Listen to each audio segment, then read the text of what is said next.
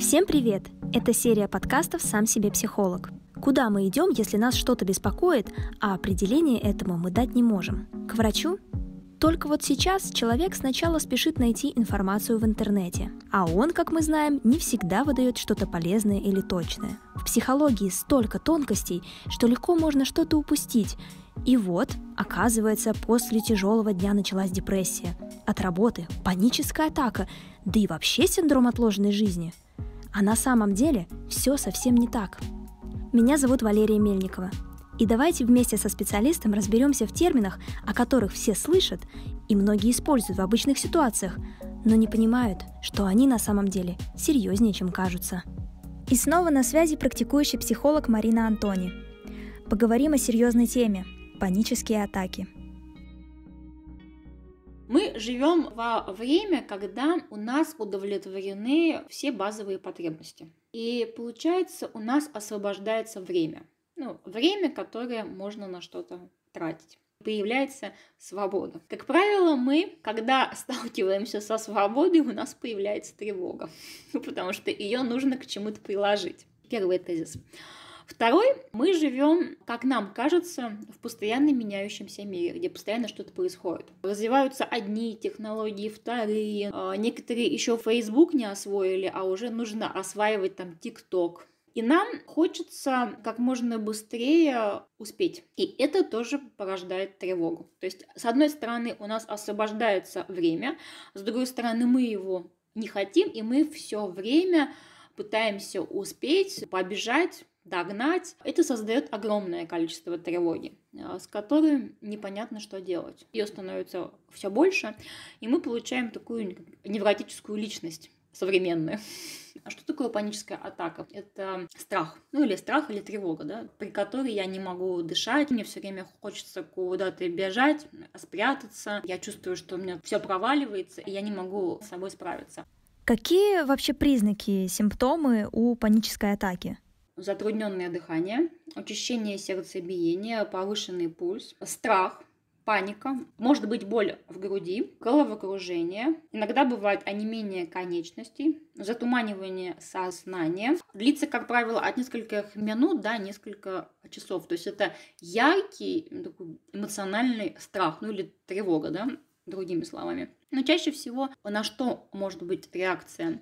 Либо на замкнутые пространства, либо на большое скопление людей. Я сталкивалась, когда человеку подтвердили паническую атаку, и человек боялся летать на самолете. Но это тоже больше про замкнутое пространство, которое я не могу никак контролировать. Я сталкивалась с подтвержденной панической атакой. Как правило, это были люди, которым очень важен контроль себя, там, своих чувств, других окружающих людей, которые с ними рядом.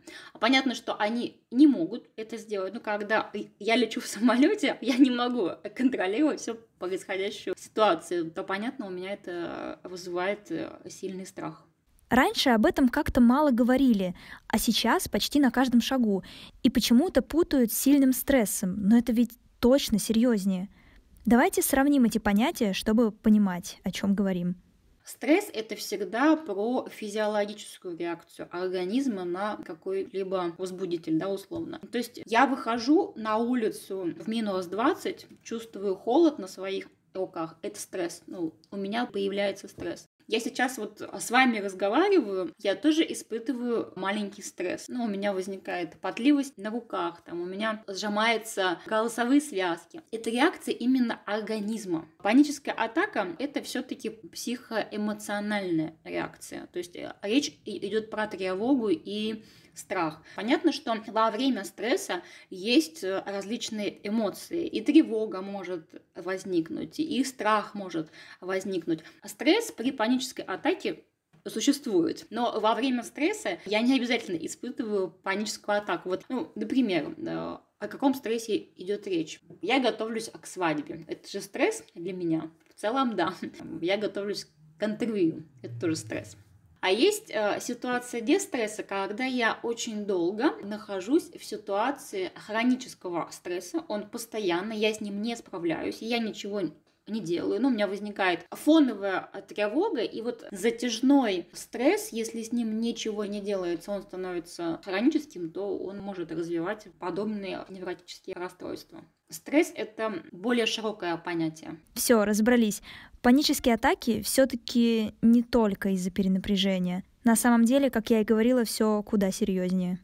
Люди, которые действительно страдают панической атакой, это очень тяжело. Это не тот стресс, который мы испытываем ежедневно. Это действительно тяжелое состояние, с которым вот прямо сейчас мне очень тяжело справиться. Хочется убежать.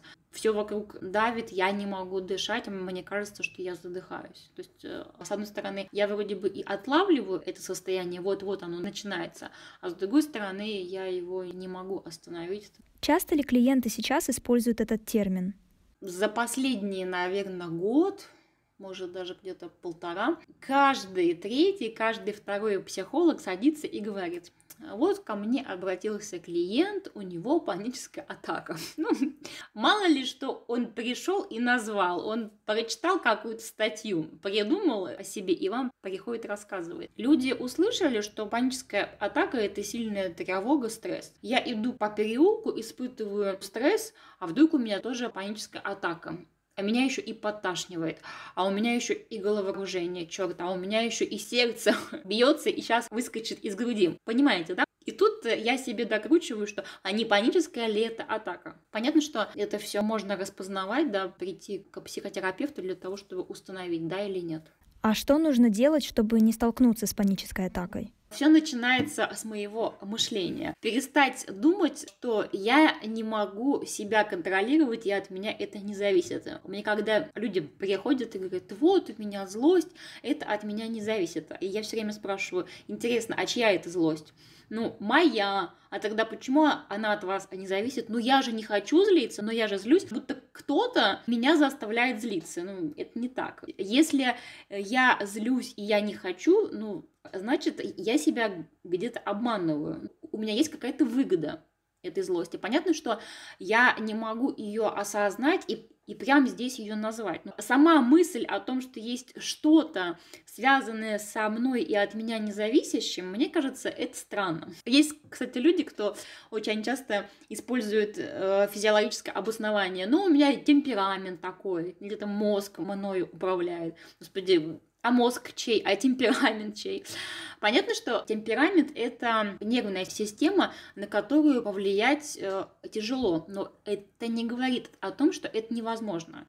Например, я холерик, и я не смогу научиться управлять своими эмоциями. Да, конечно, могу. Мне зачем-то выгодно этим не управлять. Ну и, и это вопросы к себе. Как так происходит, что я не управляю собой? А если, например, уже случился приступ, то что делать? Ждать, когда он пройдет, или все же есть методики? В общем-то, есть три варианта работы. Вот если это происходит прямо сейчас, понятно, это обратить внимание на свое дыхание, медленный выдох, медленный вдох. Второе, после дыхания нужно перевести внимание, то есть на чем-то сосредоточиться. Например, посчитать, сколько лампочек э, на потолке, сколько женщин и мужчин прошло мимо.